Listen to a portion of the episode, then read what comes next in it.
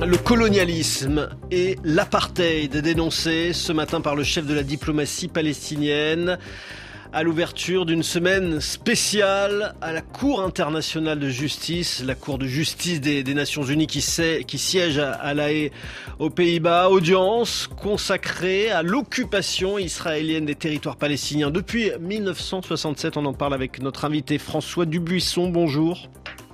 Bonjour. Vous êtes professeur de droit international à, l'Université libre de Bruxelles. Est-ce qu'on peut dire que cette semaine d'audience à La Haye devant la, Cour internationale de justice, c'est au fond le, procès du conflit israélo-palestinien? On peut le dire dans une certaine mesure, puisque pour la première fois, euh, la Cour internationale de justice sera saisie de l'ensemble des éléments propres à la politique israélienne en territoire palestinien occupé. Donc c'est en tout cas toute la politique d'occupation qui va être examinée sous l'angle du respect du droit international et voir quels sont toutes les types, tous les types de règles du droit international qui sont violés par la poursuite de cette occupation.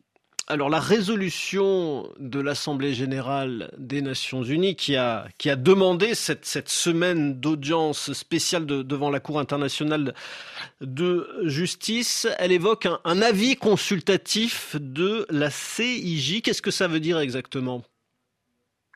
Eh bien, c'est donc euh, une instance de l'ONU, l'Assemblée générale, qui demande à la Cour de donner une série de réponses à des questions juridiques qu'elle lui soumet. Et donc, euh, la Cour est invitée à rendre un, avis qui formellement n'est pas obligatoire, mais va en réalité établir quel est le droit international en, la matière.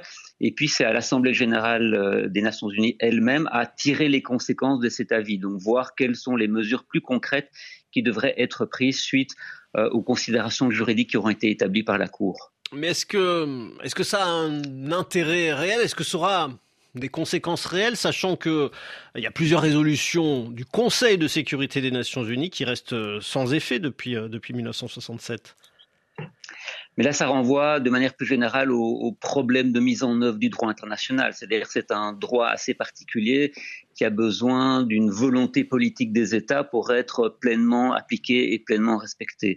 Donc ça va en réalité donner un outil supplémentaire aux États qui veulent faire quelque chose pour aller dans le sens de la résolution du conflit. Ça ne va évidemment pas le résoudre en tant que tel, mais ce sera important d'avoir des, des principes dûment établi par la plus haute cour euh, judiciaire internationale qui pourra établir une série de choses qui seront difficilement contestables lorsqu'il s'agira de mettre en œuvre une solution, notamment d'établir un État palestinien sur les frontières de 1967. La question de, l'occupation israélienne euh, porte uniquement aujourd'hui sur, sur la Cisjordanie.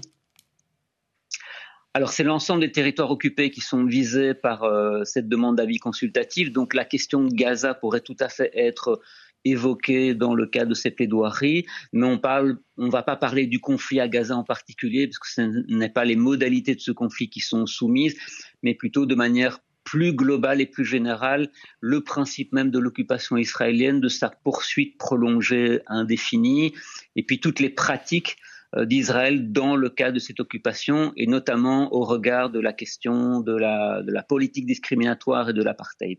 Mais est-ce que cette, euh, cette guerre en ce moment entre Israël et le Hamas dans, dans la bande de Gaza va avoir euh, des conséquences sur, sur les débats, y compris les débats juridiques? Alors ça peut avoir certaines conséquences, mais je ne pense pas de manière très directe. Euh, de toute manière, au moment où les États ont rendu leur mémoire écrite, on n'en était pas encore à, la guerre de Gaza. Et puis, comme je l'ai indiqué, la Cour va surtout se prononcer sur les, grands principes relatifs à la poursuite de l'occupation. Donc, ce qu'elle va pouvoir déterminer, c'est que, le cas échéant, le blocus de Gaza était peut-être illégal, qu'il y avait bien une occupation qui visait la bande de Gaza, notamment à la veille du 7 octobre, et que tant pour Gaza que pour la Cisjordanie, le résultat à obtenir, c'est bien la fin de l'occupation immédiate, et que ce n'est pas quelque chose qui est soumis à un processus indéfini de négociation, mais que c'est le point de départ en réalité plutôt des négociations, ça doit être euh, la fin de l'occupation sur l'ensemble des territoires occupés. Israël boycotte euh, ces audiences. Euh, ce boycott peut, peut pénaliser l'État hébreu? Alors Israël a rendu un mémoire écrit, donc contestant à la fois plutôt la compétence de la Cour et puis contestant une série d'éléments euh, de fond, même si le mémoire n'a pas encore été publié, mais a choisi de ne pas participer aux audiences, probablement pour ne pas légitimer cette procédure. Et évidemment, ce n'est sans doute pas spécialement favorable à la position israélienne. Alors, il y a d'autres États qui vont défendre un peu les mêmes points de vue, en particulier les États-Unis qui, eux, seront présents et eux feront une plaidoirie orale. Mais c'est vrai que c'est une stratégie un peu de rupture qui n'est pas forcément euh, favorable du point de vue israélien.